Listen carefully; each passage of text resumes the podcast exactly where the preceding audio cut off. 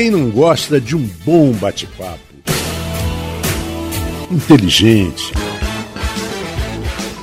polêmico, irreverente, informativo. Um papo bacana é sempre bom. Papo com Nogueira, um podcast semanal com conteúdo sempre relevante e atualizado em todas as plataformas e na nossa página folhafm98.com.br. Papo com Nogueira. Olá pessoal, esse é o podcast do Papo com Nogueira e o assunto hoje é cerveja artesanal.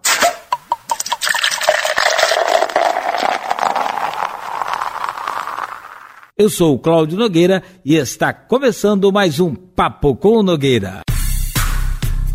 A repercussão da contaminação por dietileno glicol encontrado na linha de produção da cervejaria Belo Horizontina da Baker, uma empresa mineira, está dando o que falar nas últimas semanas. Até sexta-feira passada agora, foi confirmada a presença da substância em quatro pessoas. Uma delas faleceu em Juiz de Fora, zona da Mata Mineira, na semana passada. Outras três faleceram, mas ainda não existe nenhuma comprovação com a presença do, da substância dietileno glicol no sangue.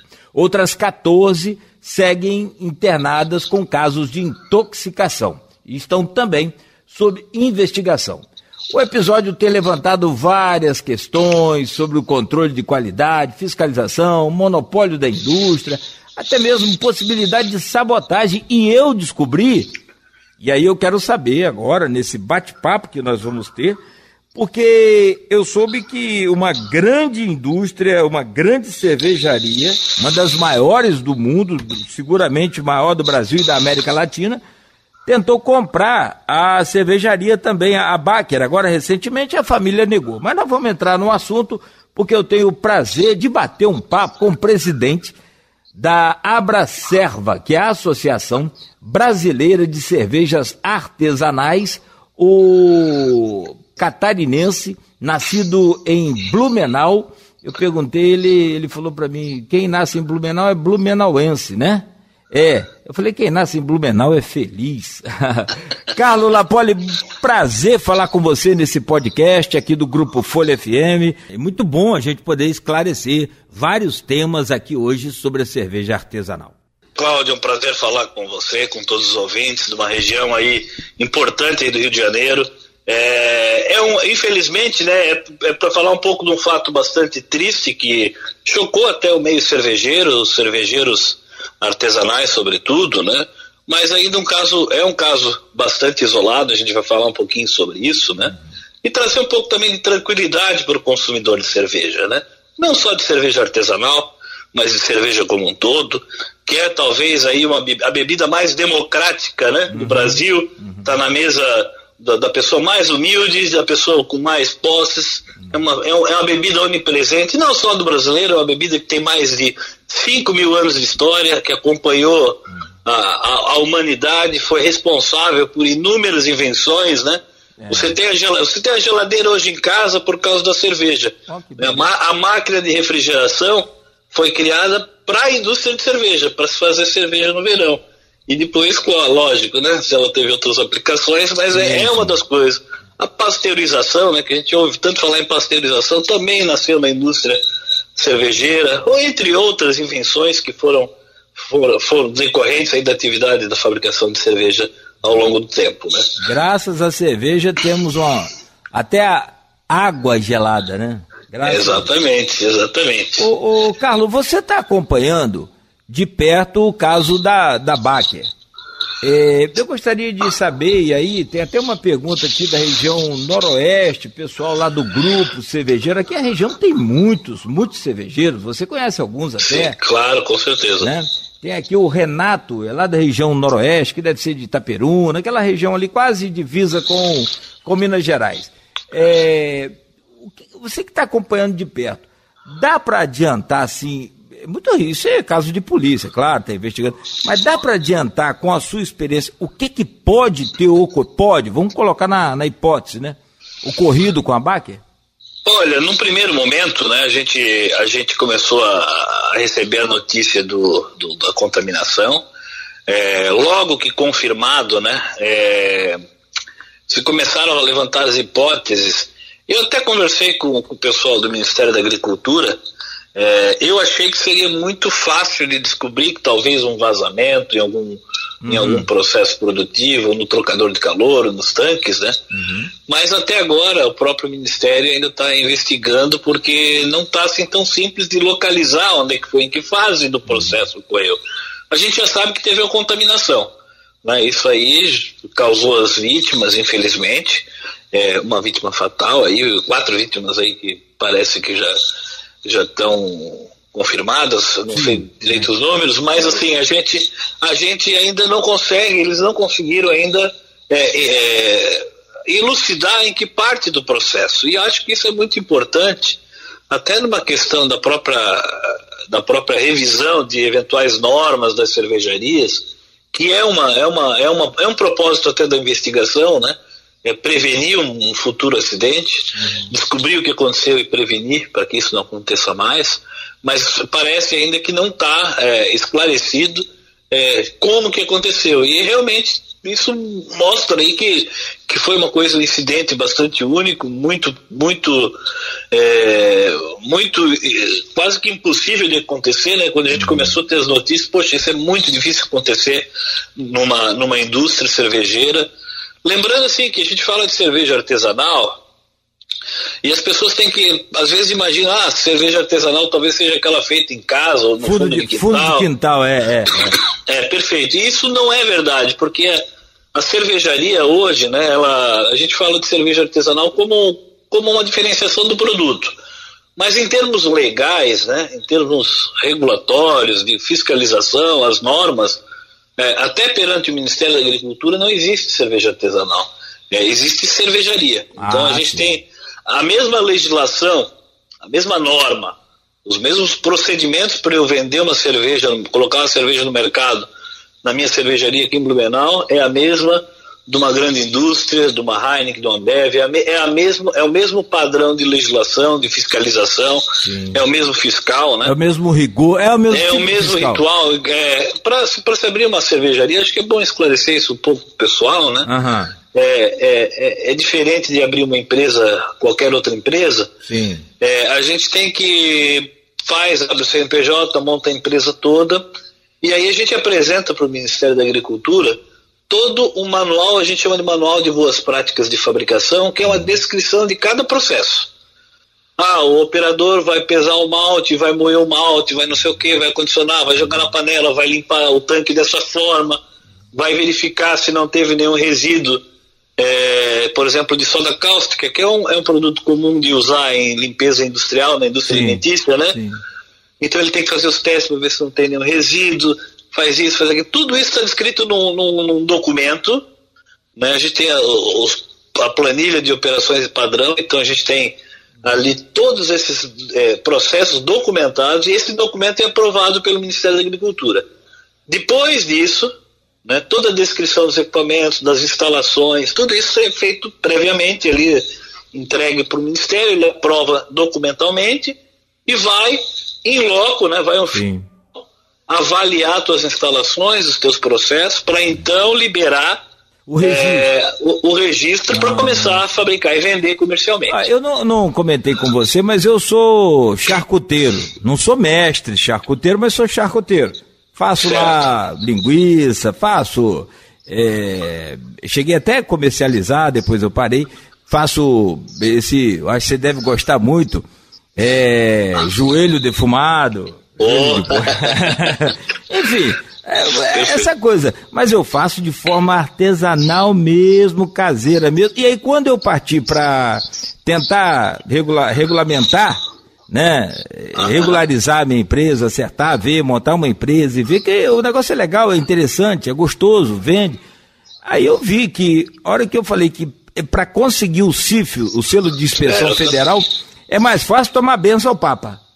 Aí eu falei, tô fora. E É uma, uma série de exigências, muito, né? Muito, muito, muito grande. Porque a própria charcutaria, a parte de alimentícia, né? Sim. É, é, ela, assim, o, o, risco alimentar, se a gente é. colocar em perspectiva, né?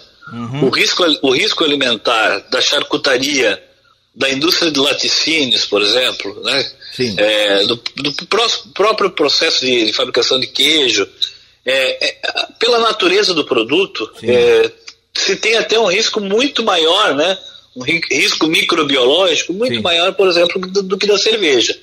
Então, claro. é, é, outro, outro, outra questão é conservas, né? Então, produtos em conserva, palmito em conserva. Hum. A gente já teve diversos casos de toxina botulínica, por sim, exemplo, né? Sim, sim, exato. Que pode levar à morte, assim, já, já são vários casos relatados, né? É, então, é assim, o risco é muito maior. A cerveja, por ela conter álcool, né, por ela levar lúpulo, que, é um, que tem uma, uma, uma função até bacteriostática, né? Uhum. O, a, a, gama de micro-organismos que a gente vai ter é, dentro de uma cerveja, uma possível contaminação microbiológica, né? Sobrevivência Toda, é, essa, essa, é, não, é, é muito pequena e o que a gente vai ter se eventualmente tiver uma contaminação não causa uhum. toxicidade. Então não é um, é, não é um, é um produto extremamente seguro do ponto de vista microbiológico. É, até, né, existem as histórias aí de Santo Arnulfo de Metz, que era um santo que na Idade Média, quando teve aquela, aquela uhum. a, a, a, infestação lá da peste, né, uhum. peste negra, uhum. é, as pessoas tomavam cerveja porque a contaminação era feita pela água e a água estava contaminada. Quando você é. usa água no processo cervejeiro, ela, ela passa por uma fervura e acaba matando esses micro-organismos. Então, era, até tem histórias aí na, na, é, idade, no... na Idade Média que salvaram foram salvas pela cerveja. Pela cerveja. Aqui no Rio de Janeiro tem uma parte ali que está contaminada também a água, ou pelo menos está é, suja. Tem isso aí, né? É, Exatamente. Se, a pessoa né? se liberar a cerveja ali, vai ser uma beleza. ô, ô, ô, Carlos Lapoli, me diga uma coisa. Ah, você não é investigador, você é presidente de uma associação responsável pelas é, é, é, cervejarias, né? Então. É, Vou fazer uma correção, né? A ah. A Associação Brasileira de Cerveja Artesanal. Certo. Ela não reúne só as cervejarias. A gente sim, tem como associados também pontos de venda, distribuidores, sommeliers de cerveja. Sim. Então o que nos une é o produto, né? Não é, é só a fabricação. É o começo, é meio e fim. Isso nos traz também uma responsabilidade de defender o nosso consumidor. Claro. O consumidor de cerveja artesanal é um apaixonado pelo produto, né? Ele gosta muito da cerveja, ele vai visitar a cervejaria. É, então, assim, a gente tem uma preocupação muito grande de, de ter essa transparência, de uhum. defender um, um padrão de qualidade muito alto do, da cerveja artesanal uhum. né? e trazer tranquilidade para quem, quem continua consumindo. Tá. Então, mas nessa questão de investigação, é o que eu estou falando, é só para acrescentar informação, se você souber. Nós tivemos a, a notícia de que, a princípio, a fábrica alegou que nunca usou o, o, o dietileno glicol nem monoetileno glicol. Mas parece que depois foi constatada a compra, algumas notas fiscais, aí a gente já não tem mais certeza. Você tem alguma informação disso? Porque daí parte a questão. Se ela nunca usou, então parte é. da sabotagem, né? Não sei. Exato. Assim, a questão que eles, que eles alegaram é que não usam o, etileno, o dietileno glicol, que é uma das formas uhum. do produto, né? Uhum. É, e que utilizariam etileno glicol. Bom, é, poucas cervejarias, nós fizemos um levantamento na semana passada, um levantamento rápido até para embasar a nossa, a nossa argumentação, a gente já, já tinha conhecimento é, empírico disso, né? Uhum. Mas poucas cervejarias utilizam o etileno glicol. Não tem por que utilizar o dietileno glicol, que é a forma mais tóxica, né? Desse, desse produto. Sim. Algumas, né? A gente de 202 cervejarias ouvidas, três cervejarias, ou seja, 1,5% informaram que utilizam o etileno glicol e já estavam inclusive substituindo por álcool etílico cumpre a mesma função. Que a maioria é usa um... álcool, né? Exato, porque é mais barato, a gente tem disponibilidade praticamente no Brasil inteiro de álcool de cana. É, é o mesmo álcool que é utilizado aí para na indústria para fabricação de licores, às vezes até vodka, algumas vodkas são produzidas com álcool de cana. Certo. Então, é um, é, um, é um fato bastante isolado a utilização do etileno glicol, que já por si só já reduz bastante o risco, né? Então tudo isso, se a empresa não tivesse utilizado etileno, não teria acontecido. Né? Então a gente, como até uma medida preliminar, por precaução, também a gente, na semana passada, na segunda-feira já, entrou com pedido junto ao Ministério da Agricultura e à Anvisa para que cautelarmente proibisse o uso em cervejaria. Né? Isso é uma competência da Anvisa de, de, de liberar esses produtos para o processo cervejeiro. Uhum. É, não é um produto utilizado como ingrediente da cerveja. Certo. Isso é importante dizer, né? Não vai dentro da cerveja. Sim, sim. Esse produto ele não tem contato direto com a cerveja. Mas a gente pediu, já solicitou para que cautelarmente fosse proibida, as instâncias aí do governo estão analisando, Sim. e fizemos uma nota técnica, né, recomendando para cervejarias, para quem utilizasse, fiz, é, fazer a substituição desse produto, Sim. tomar algumas precauções de revisão de procedimentos, de processos, retreinamento do, do, do, dos operadores, verificação de possíveis vazamentos, fazer um, um checklist aí do, da, da, produção, até para. É um susto que a gente toma, a gente tem que ter essa reação no primeiro momento já para assegurar a, o padrão de qualidade da cerveja. Então acho que assim, é, essa questão da Baker, né, uhum. ela passou por um crescimento bastante grande nos últimos anos, aquela quantidade é, que eles falaram que compraram, acho que 15 toneladas, é, olhando assim no primeiro momento não, como um fluido refrigerante, não é assim parece muito, né, mas um sistema grande como o deles realmente utiliza uma quantidade muito grande de anticongelante para manter a cerveja, não é fora do, do padrão, é pelo crescimento que eles tiveram na, na produção, mas a, o grande mistério ainda é de como isso foi para dentro da cerveja, porque é um, é um processo, né, é, um, é um sistema fechado né, de refrigeração que não tem contato com a cerveja. A, a, própria legislação americana, por exemplo, do FDA, que regula uhum. essas questões, que é a nossa, é que é a Anvisa dos americanos, Sim. tem um capítulo sobre, sobre esses, esses, esses tratamentos térmicos, né? Fluidos de refrigeração.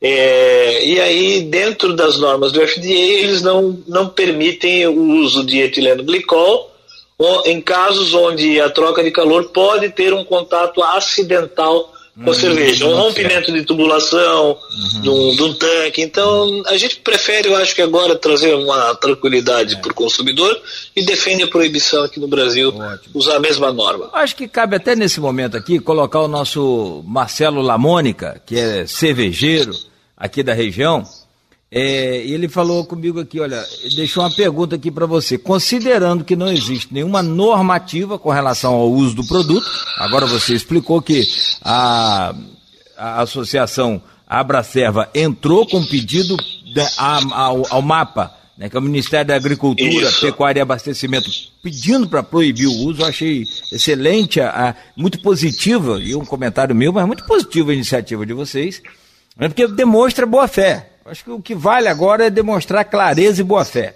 Ele diz aqui assim: considerando que não existe uma normativa com relação ao uso do produto etileno ou de etileno glicol, ou parte do, do mapa, onde recai a responsabilidade pelo uso, considerando uma possibilidade de um acidente. Acidente como fadiga material, equipamento não adequado, alguma falha de.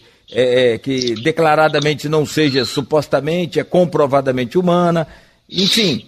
E na verdade isso é uma pergunta mais para advogado, né? mas você pode, quem sabe, técnica. Eu, ah. eu, além de cervejeiro, é, sou advogado, é, então pronto. a vida inteira.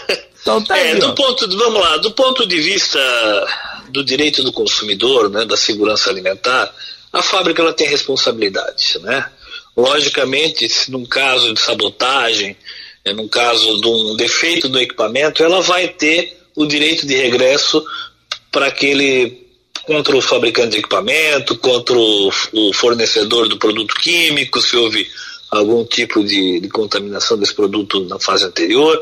Mas, claro, como fornecedores de um produto, a gente sempre é responsável perante o consumidor. Tá? Esse é um ponto importante.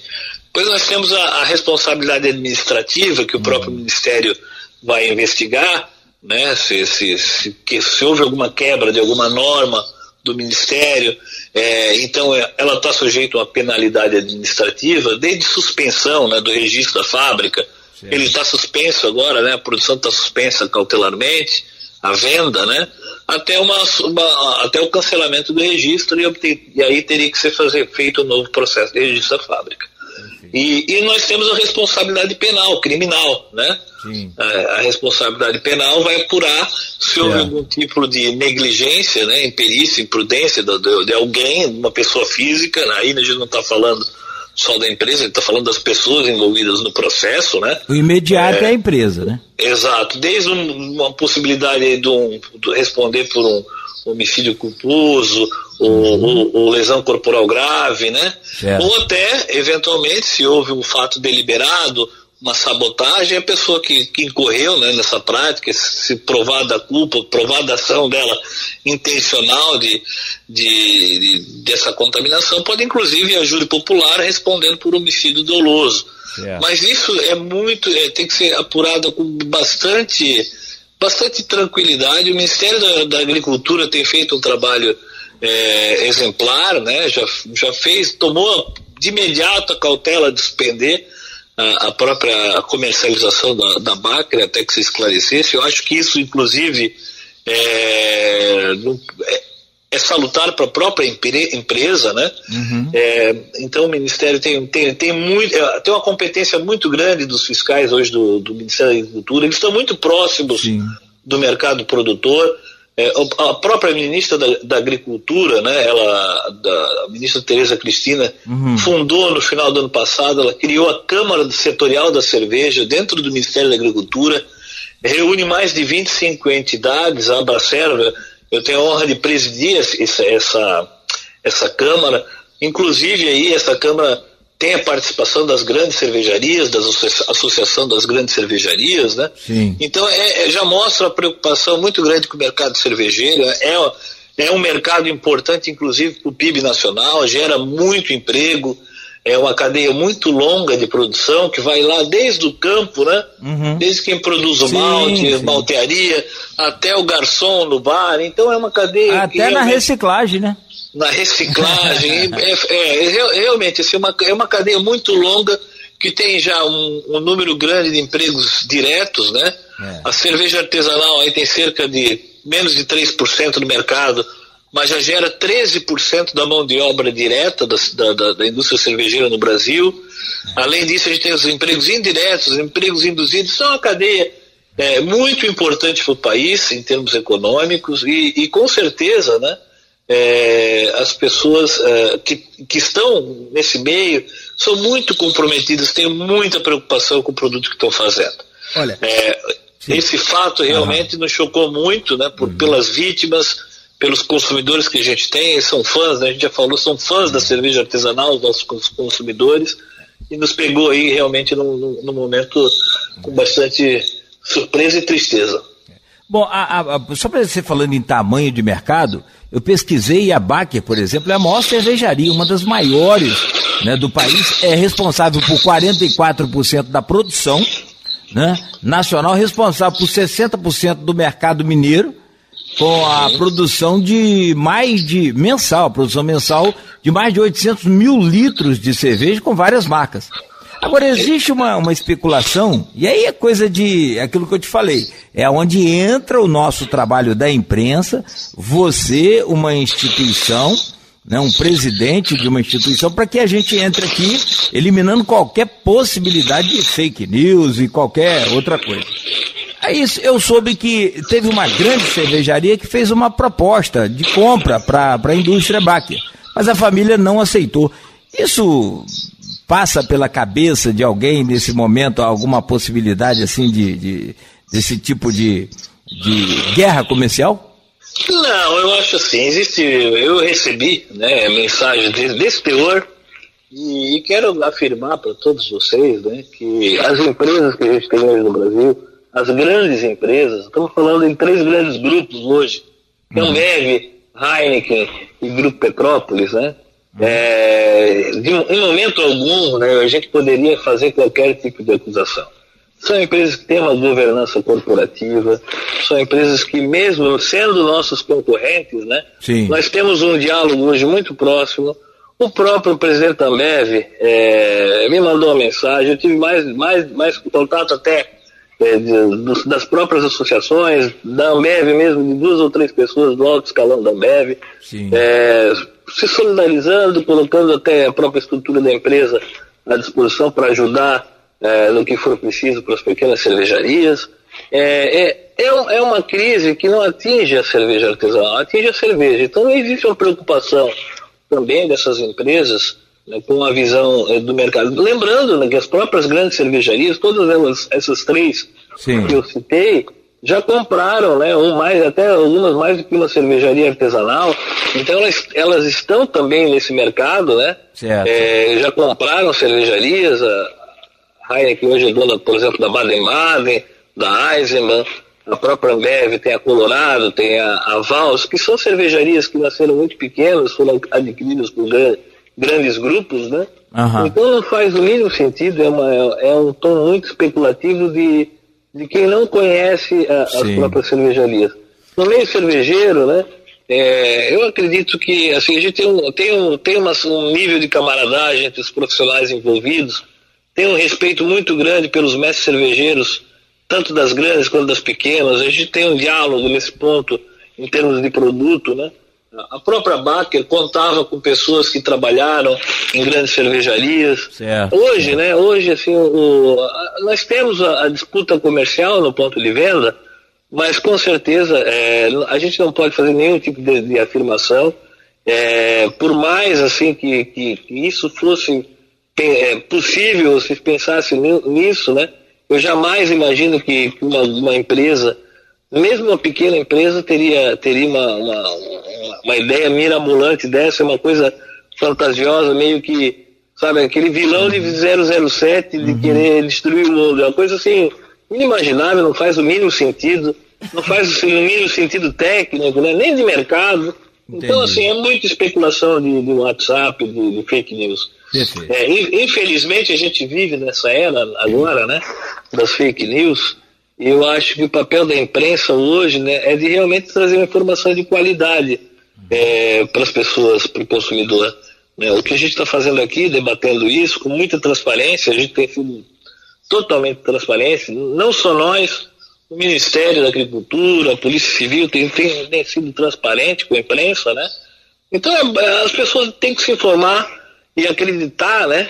É, a gente tem que acreditar na, na, informação correta, trazida, apurada, né? De uma forma correta.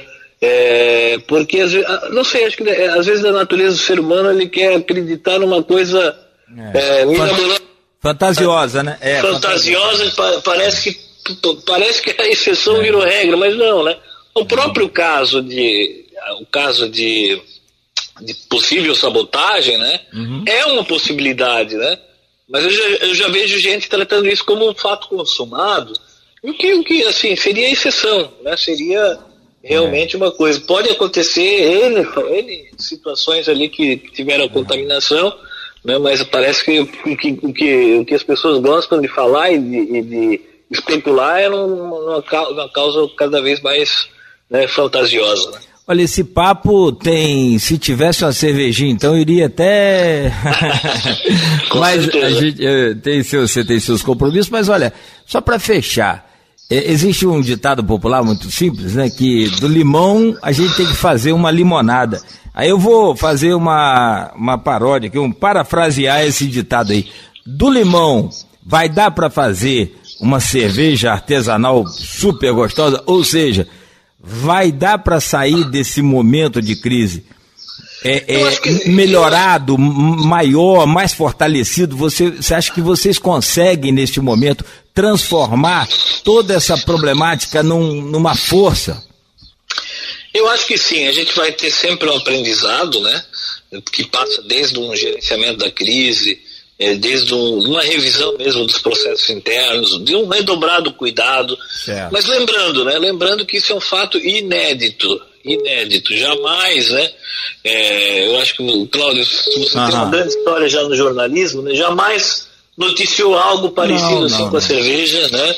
Isso é um inédito não no Brasil, mas no mundo. No mundo, eu pesquisei no também, mundo, não né? Então não tem, é uma coisa mostrando a segurança da cerveja. Né? Então a gente, claro, tem, tem, é um caso muito grave, é um caso que tem uma, a gente traz uma consternação muito grande, sobretudo pelas vítimas, mas é um caso muito é, circunscrito a esse, a esse episódio. A gente não tem assim, um risco não é um risco sistêmico da produção de cerveja. Então as pessoas estão falando, né? Ah, mas a cervejaria tinha que ter um selo, ser auditada e não sei. Gente, os nossos processos são muito seguros. Se a gente tivesse um risco sistêmico, teria muito mais casos, muito mais notícias, desde intoxicações mais leves, né, até outros tipos de, de, de problemas na uhum. cerveja. Mas a gente tem aí acompanhado o mercado que já tem mais de 15 anos da cerveja artesanais, isso é um fato realmente novo, inédito. Então uhum. mostra, é, vamos olhar pelo, pelo contrário, né? A gente teve aí tanto tempo, tantos anos, né, milhares de anos até da história da cerveja que mas não teve nenhum incidente. Então não. a segurança é muito grande. Né? Então, colocando em perspectiva, né? A gente, a gente tem, por exemplo, um acidente aéreo. É, o acidente aéreo, quando ele é investigado, ele é investigado até com bastante calma, bastante tranquilidade, para, primeiro, apurar o que aconteceu, mas, segundo, prevenir que isso não se repita, né? Mesmo assim, com as seguranças que a gente tem, com as certificações que a gente tem, de vez em quando, uma série de incidentes levam a um acidente aéreo. Né? A gente tem, tem aí praticamente ele é recorrente, né? Uhum. É, e com a cerveja foi um fato único, né? Eu, é. eu, eu, eu, não gosto desse tipo de comparação, mas até esses dias eu até comentei, poxa, é mais seguro do que andar de avião. Pode ter tranquilidade, a cerveja é, é muito bem, segura. Não. A analogia é, então, é, a, a, a, a, comparação aí é boa. Né? Então é, é realmente seguro, as pessoas, as pessoas, é, as cervejarias são muito abertas, são muito transparentes. Perfeito. Então se vocês têm cerveja na região, uma cervejaria pequena, vão lá visitar, vão, elas sempre foram, receberam muito né, as pessoas para conhecer o processo uhum. de produção cervejeiro. Uhum. Aproveitem para conhecer, ir lá perguntar para o cervejeiro, ah, mas o que, que é o sistema de refrigeração? Ele vai mostrar, não tem segredo nenhum, uhum. né? Então é um processo bastante seguro e as pessoas têm a oportunidade hoje. São, são 1.189 cervejarias no Brasil. Caramba. Né? Eu tenho são mais de 500 municípios, né? Uhum. Então, com certeza, as pessoas vão ter uma cervejaria aí perto de casa para visitar. E se tiver alguma dúvida, vão tirar lá, vão olhar, vão ver como é que funciona o sistema de fabricação de cerveja, vão ver que é realmente seguro. Tá certo. Irmão, olha, foi muito bom bater esse papo contigo. Nossa, eu que agradeço. Adorei muito e espero que em breve a gente possa estar tá fazendo aqui um novo episódio desse podcast, né, com você trazendo aí novos números pra gente de mais e mais crescimento e mais e mais qualidade ainda. Se é que é possível, né, do desse mercado. Sucesso. Sucesso. Parabéns aí pela sua é, atitude, sua forma simples de, de conduzir uma entidade tão importante, tão importante que a gente está vendo agora, a importância de uma entidade como essa. Tá? Sucesso para você e também da mesma forma que você foi solícito, eu espero que o dia que você precisar, você tenha o nosso contato, seremos, não seremos tão tanto quanto você pela sua competência, a gente não é igual, mas vamos tentar copiá-lo. Cláudio, muito obrigado. É, é, muito bom ter essa oportunidade de falar com, com um jornalista, com um programa que atinge tanta gente. E realmente eu agradeço porque nós temos um setor importante, nós temos um, um produto importante hoje, tem que ser tratado com respeito. A gente tem um, um, respeito muito grande pelo que a gente faz, traz uma tristeza, tristeza muito grande para o setor é, os fatos que aconteceram, mas com certeza o setor vai continuar crescendo a gente vai continuar entregando uma cerveja de qualidade, um produto brasileiro, né, que leva frutas brasileiras hoje, madeiras brasileiras, leva o nome do Brasil para o mundo inteiro. Cerveja brasileira é reconhecida no mundo inteiro pelo seu patamar de qualidade, pelos seus prêmios no exterior. Então a gente vai continuar fazendo um trabalho ao lado do consumidor. E esse foi mais um podcast do Papo com Nogueira. Valeu, gente!